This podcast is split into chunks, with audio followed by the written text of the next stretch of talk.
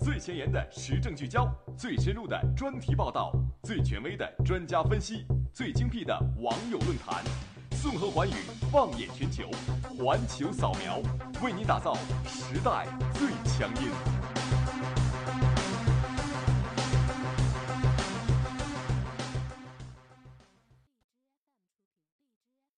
哒啦啦，哒啦啦啦，哒啦啦啦，哒啦啦，哒啦啦啦，哒啦啦啦。I know it's late, but I wanted to call. Now everything is fine. There's nothing wrong, just needed to. Hello，各位听众，欢迎您继续锁定 FM 九十五点二浙江师范大学校园之声。这一节呢，又到了我们一周一度的环球扫描的时间了。我是蓝峰。我是温婉，那不知道大家在这样的周末有没有遇到什么令大家开心的事情啊？问问你有什么开心的吗？感觉最近好像是很多赛事都是频频而至的那种感觉。哎，，对，像我最近马上就要参加的那个什么汉语口语大赛啦。对，也是祝福你哦。啊然后下星期还有一些，比如说十佳歌手，还哎，有对，嗯这个对大家最关心的校庆也是在下周了。也是一个可以说是非常开心的，虽然开心，但是非常的忙碌啊。对对对，但是在忙碌之中呢，也是有很多精彩的事情在的。嗯，呃，今天的环球扫描呢，我觉得我们还是可以先来看看一个比较浪漫的民族，嗯，法国，对，但是他最近呢却干出了好像是非常跟浪漫有点反义的一个事情。比较疯狂的事情。对，他是最近是大罢工，嗯，法国人又罢工了，对，这为什么要用又呢？那我们可以等一下来慢慢的聊一聊。没错。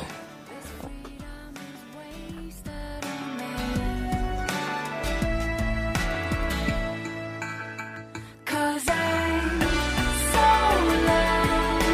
Everyone's thinking that I'm 那节目开始之前呢，我们还是可以先来说说看本次环球的主要内容吧。嗯首先是一句话新闻，环球扫描，扫描环球，一句话新闻，让我们一起嗨翻全世界。然后就是我们刚才提到的法国人为什么要罢工呢？嗯，那么在第三个板块“社会万象”中呢，会跟大家聊两个非常有意思的社会新闻。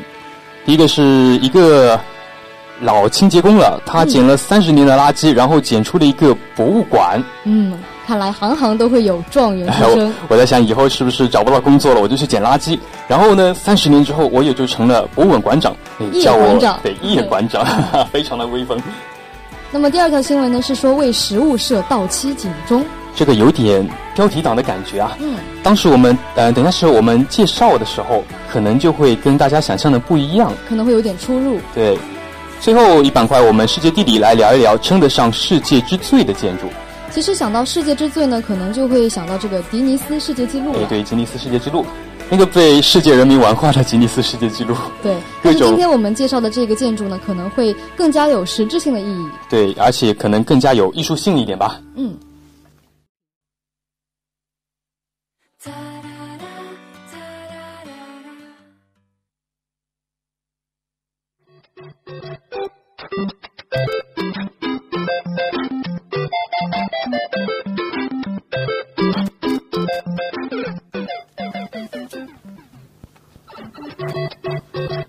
那么在欢快的马里奥的音乐当中，我们就进入今天的一句话新闻。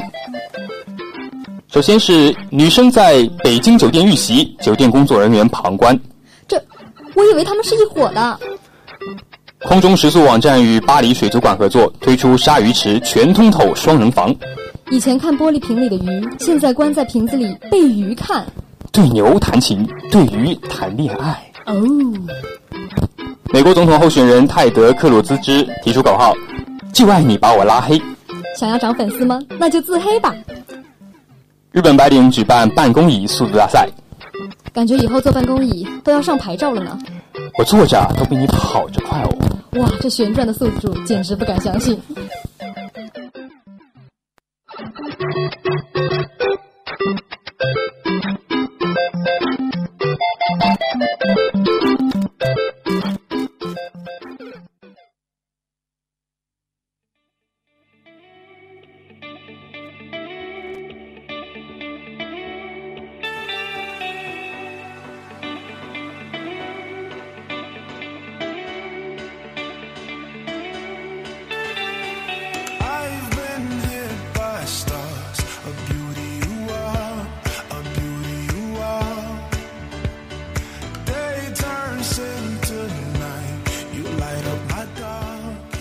那我们刚才也是聊到了法国这个浪漫的民族啊，嗯我一直听过他的一句叫做 “C'est la vie”，对，是生活的意思。哎，好像是这就是生活，嗯就是他们遇到各种事情都会感叹一句 “C'est la vie”。这就是生活。啊， 对，我记得好像我们洛家堂也开了一家那个对一家类似餐于厅咖吧啡厅、咖，啡对餐，厅的地方，对。它那个名字就叫 C l V。嗯萨拉我也是维一开始不太认识它那个东西，后来想想好像就是这句话。嗯，不过今天要讲的呢是法国人除了浪漫之外的另一面。疯狂的一面，对，话说啊，三月三十一号，在我们清明节快要放假的前夕呢，法国发生了不不了得的事情。嗯，发生了一个全国大游行，对，是为了劳动法改革啊，一个游全国大游行，也是为了反对，好像是反对这个劳工改革计划吧。对，而且这一次这个游行呢，也是他们三月份以来第四次游行，三月三十一号，总共游行了四次。也就是说每个星期都有一次喽。差不多吧。那想想我一次游行一天、两天，那是不是有八天都在游行了？也不嫌累他们。一个月多放八天假。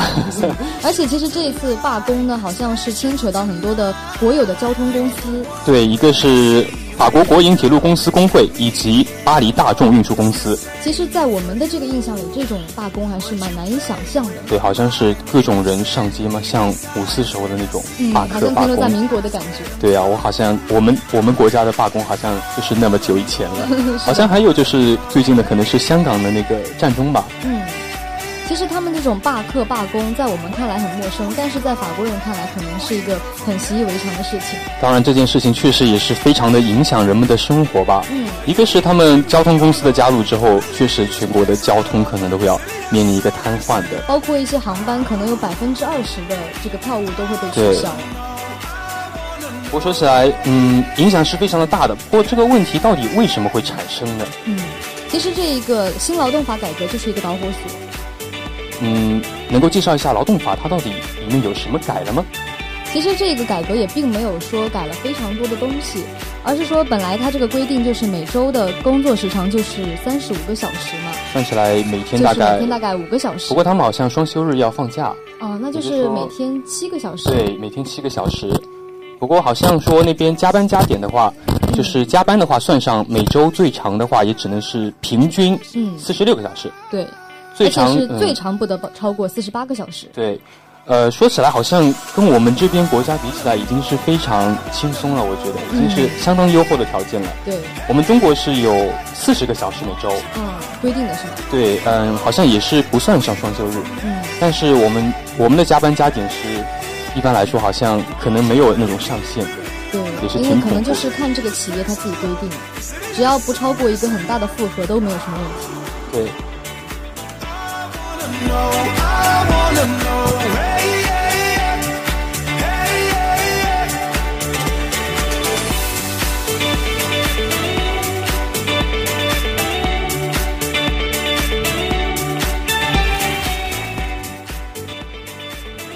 不过，其实我们刚才讲到了劳工的改革法，其实为什么要改革，其实这就是一个问题了。嗯这就涉及到当时的，应该说是现在法国的一个嗯呃一个社会问题吧，背景对嗯背景。它现在法国呢是失业率持续走高，这个非常严重的问题。嗯它的失业率现在高达了百分之十以上。已经很严重了。嗯所以比说起来这个嗯总统奥朗德呢，也是想通过这样一个劳动法的改革来刺激一下经济，对，也刺激就业，但是现实情况是，失业率还是在不停的往上蹭。而且民众可能因为自己的利益受到了威胁，所以就开始罢工，然后为自己的利益所争取。对，但是罢工的话，影响的一个是我们刚才说的社会影响，但是其实不只是这样的，其实奥朗德总统本身他就受到了挺大的影响。因为他其实是想要再连任的嘛，对，那么他是面对法国，他十四个月之后就要举行新一届的总统选举是了，的，他要面临的就是想要借劳动法改革呢这块跳板来作为他一个谋求连任的一个方式。嗯，因为这个民生问题是每一个总统上届以来非常重视的一个问题嘛。对，那如果能把它解决的好的话，那么对于这个总统的民生还有他的连任问题都是很有帮助的。而且也是能够提升这个国家的一个经济发展能力，我觉得嗯也是非常重要的。而且不只是这样，好像总理瓦尔斯也被扯进来了。没错，其实这个劳动法改革呢，也是引爆了两个人之间的紧张关系的。嗯、据说应该是瓦尔斯是为了改革劳动法吧，才临时去选择跟奥朗德奥朗德合作。嗯，但是现在情况就是，法国群众罢工非常的严重，大家都不是特别支持这项改革。所以说，无论是对于哪一方，都是有点不容乐观的样子。对，而且好像更加严重化了这个问题，就是嗯，呃，因为劳动法改革这个事情牵涉到整个国家的命脉，可以嗯，说。而且它是一个法律问题。对，啊而且现在这个问题越来越严重，就导致法国这个面对这种问题就非常的乏力，就必须得面临，必须得解决这个问题了。对，啊而无且论它其是实有牵扯到一个政党之间的问对，题，就是因为下一届上党上那个上任的对上任的总统所在的政党，他必须得拿出一个相对来说可以解决劳动法的这一个嗯方案来，但是确实也是很难出。对，所以说对于总统这个政府来说呢，是一个非常大的难题。但是我们刚刚也有讲到这个呃罢工嘛，已经是三月份以来第四次了。那么法国人为什么会对于这个东西这么乐此不疲，对，而且这么影响他的生活，还要对还要这么热衷的去我要去还是啊罢这么工，坚持的？对。那么一段音乐过后，我们可以来讲讲关于为什么法国人这么热爱罢工。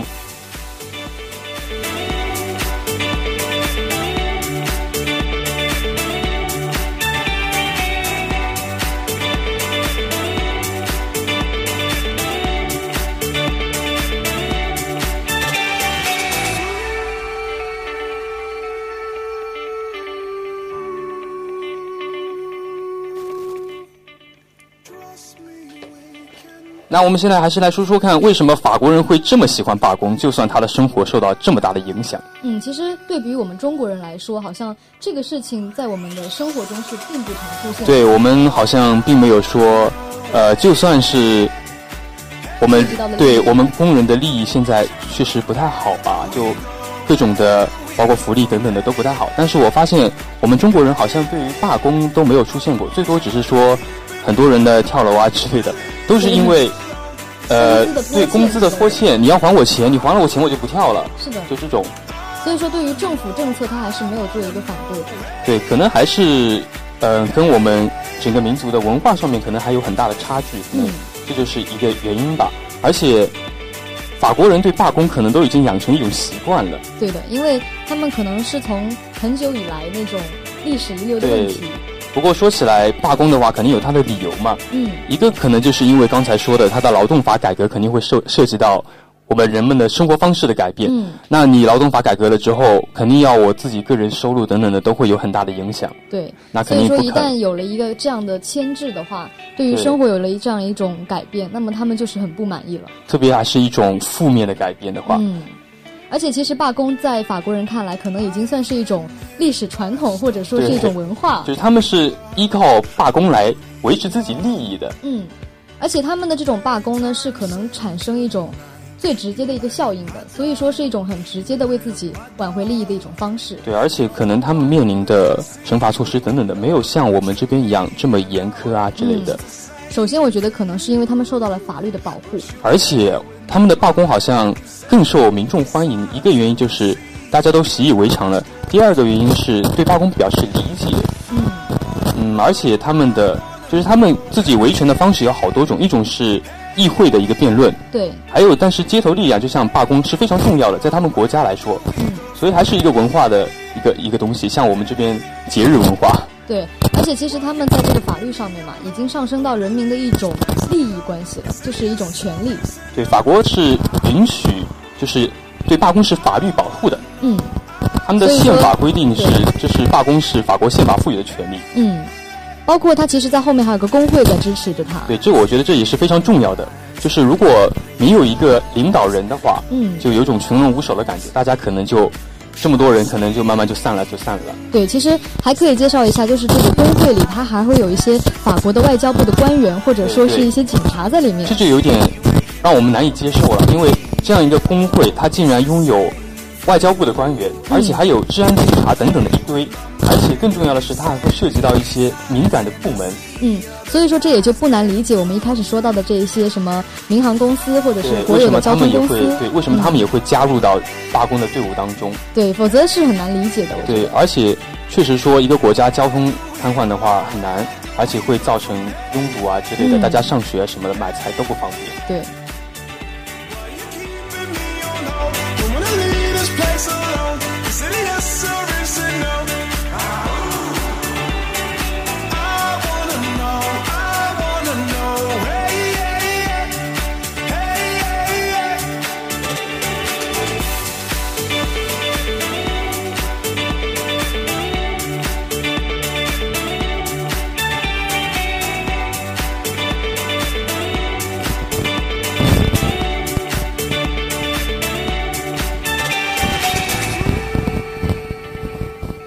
不过说起来罢工的话，好像因为欧洲的工业革命，其实发源地是英国，所以嗯工人运动发源地其实也是英也国。是英国，呃，罢工被视为工人参与公共政治的一种手段。对就我刚才说的，大家都喜欢用罢工来维持维因持自为己对的于他们这种国家来说，这个罢工是一个有力的武器。对因为如果没有用的话，他们是不会做这种事情的，我突然想到，好像为什么我们罢工那么少，可能也是因为我们的，得不到那个直接的效果。哎，也不是吧？可能我觉得我们国家是那个体制不一样，嗯我们是维护工农阶级的，就嗯国家愿意是这样的。虽然他们好像也是这样，但是他们对可能途径跟我们不一样。嗯，所以说其实也不能说这个是好还是坏，对只是要看不同的国情跟不同的体制。当然，罢工的话，呃，有有它好处，也有它坏处。嗯不过从整体来看，引起暴引起罢工的，它的原因还是一个法国经济上的一个问题。嗯，不过说起来，法国经济的话，也真的是像刚才说的，越来越走下下坡坡路路啊了了。它是啊为什么呢？好像是就是因为国家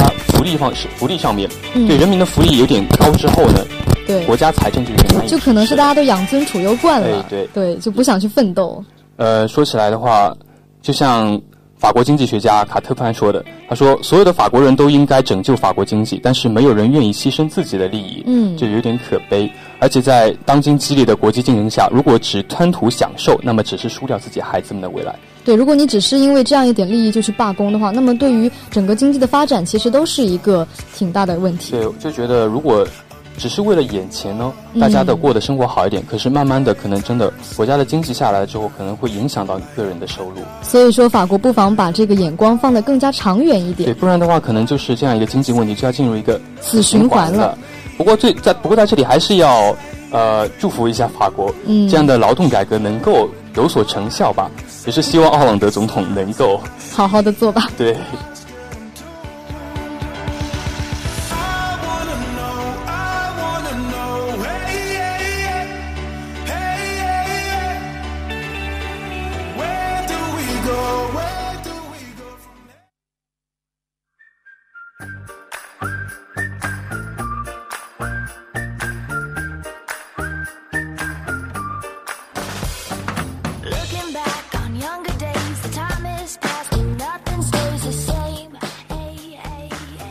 那我们刚才讲完了法国大罢大罢工，那我们现在来讲一讲刚才我们提到的捡垃圾三十年捡出一个博物馆这个壮举。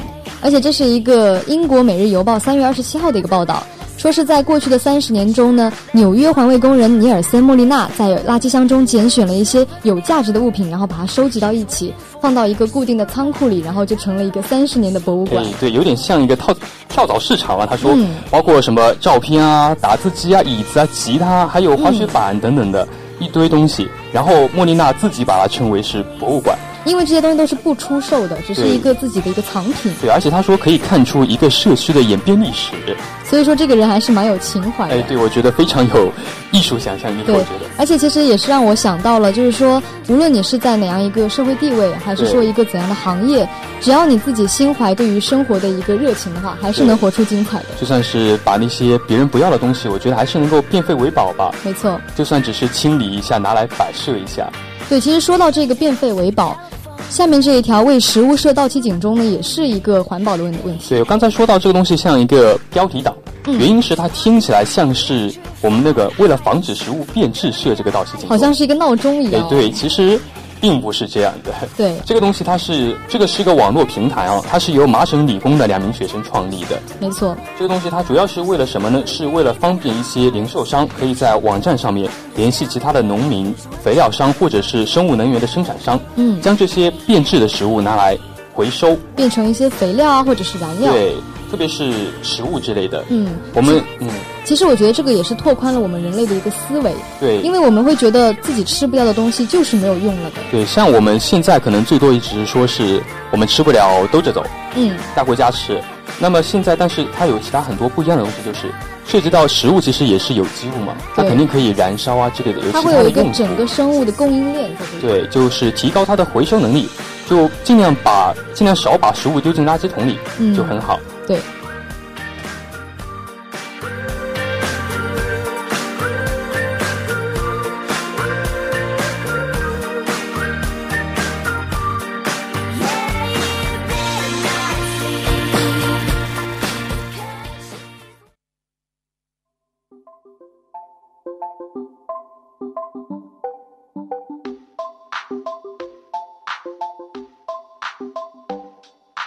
an unburied, they lose their ballast and their lip mouth in the night. And stumbling through the street, they say, Sir, do you got a light? And if you do, 那么在这样欢快的一首歌中，大家是不是有种期待，想听听看世界地理里面的世界之最的建筑呢？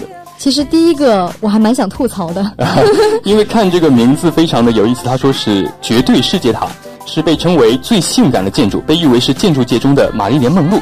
玛丽莲梦露前凸后翘，对，非常的性感的身材，嗯她的三围，但是其实我们刚刚有查了一下图片哦，对，她那个看到了瞬间觉得啊，有点，有一种梦想破碎了的啊感觉。 对，有种那种看到像我们听到那个我们的校训的大广场那种，他说非常美丽的一个经典的造型冲天区，啊，说的好听一点嘛是飞舞的吊灯，对， 有种那种感觉，因为这个绝对绝对世界塔也是一个有点扭曲的存在，没错，因为一开始看着会像一个扭曲了的玻璃瓶，对，就像是呃，可能像是一个保温杯，我们大家买来之后不小心形被变了压了，对 然后就变成了那个样子。不过可能是远观吧，嗯可能大家近观时候可能会有各种不一样的感受，所以艺术还是要看自己怎么欣赏了。对。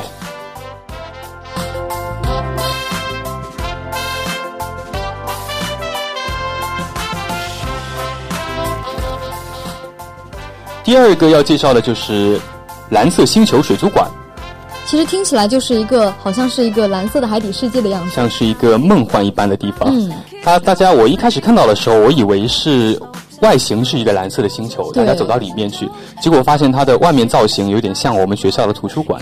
对，而且是一个比较绿化的非常好的一个图书馆的样嗯子。，不过在里面其实是就是没有蓝色那个样子的，其实是到了里面之后才知道，哦，原来是蓝色星球水族馆是这个意思，就是它里面是一个全通透的设计。而且是都是玻璃的，然后嗯对非常对蓝色的进。去之后就可以看到一个整个都是一个蓝色的世界，有各种鱼儿在游。嗯，而且这已经是一个世界级的建筑了嘛。嗯而且是在丹麦，如果大家有兴趣可以去看一下。对， I love Paris in the rain. I love Paris in the rain. I love. 接下来要介介绍的这个建筑呢，可能大家都非常熟悉了，那就是位于迪拜的迪拜塔，也叫哈利法塔。可能一听到名字，大家可能想不起来，但是如果大家把那个名字输入到百度上面图片搜索一下，就会发现啊、原来是它。其实也就是《碟中谍四》里面阿汤哥爬过的那一嗯栋高楼了， 乍一看像是一个针头矗立在地 上啊，不要说我品味差。但实际上呢，它的建筑风格是六瓣的沙漠之花的一个造型。其实的话，呃，乍一看白天看，其实真的觉得有点像是现代的那种重金属风格的物体，嗯因为它非常的尖锐。对，但是在晚上，直插云霄对，在晚上那个亮了灯之后，就会觉得、哇，好漂亮，因为它的灯也非常的豪华，然后对迪拜整个旁边的灯景做的也非常的好。而且它虽然说是一个世界最高的一个建筑嘛，但是清扫起来还是非常的麻烦的，因为我们知道迪拜是一个沙漠中的国家嘛，对，一来一个沙尘暴什么的，就整幢楼都是沙子了， 所以说它清扫起来可能要花三个月的时间，还是难以想象的。而且一次性清扫要花掉八百万美元。不过人家有钱，不用怕。 Down on Bowery, they lose their ball eyes and their lip mouths in the night. And stumbling through the street, they say, Sir, do you got a light? And if you do, then you're 最后呢，跟大家介绍两个玻璃性的建筑，玻璃是一个哇美轮美奂的感觉，就跟看到一个水晶球一样。而且很多建筑都会把这个玻璃当成一个外在的材料来做，嗯，因为它那个反光啊、透视啊，我觉得都对非常的，呃，就是会好看非。常的有艺术感，虽然现在很讲究白色污染要少什一么点，光污染之类的对。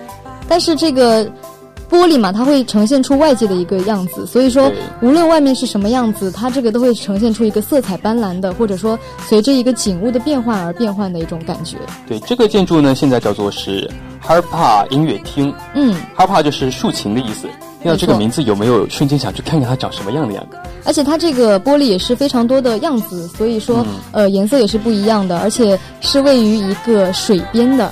对，水岸边的，所以呢，这个时候就可以看到又是水的那个倒影在上面，就会非常漂亮。特别是在夕阳下的时候，那嗯就个可灯以光照反过映来，出天空、还有海港、还有那个对城市的灯光。特别是它的那个玻璃有几块是不一样的颜色，就嗯会有那种、我们看到水立方的那种感觉。不过它比水立方就是更多的是玻璃的组合。，对，那么最后要介绍的是一个英国的碎片大楼，嗯，怎样是碎片大楼呢？首先从高度上说吧，嗯它是伦敦第一高，也是英国欧洲第一高。对，这样一个玻璃建筑这么高，嗯，感觉有点，嗯，会不会像玻璃一样那么易碎？而且其实大家去看的话，可能是一个拉长版的玻璃金字塔。嗯，不过它的话，呃，各种第一高的碎片大楼灵感其实是来自于高耸的教堂的尖顶。嗯，我想起了那个巴黎圣母院的那个没错没错尖顶，是整体形态，它是上宽下窄，而且顶部的塔尖隐隐消失在空中，就会有种哇好高的那种感觉。而且在这个塔顶估计能看到一片云海，这就是高楼的一个魅力了。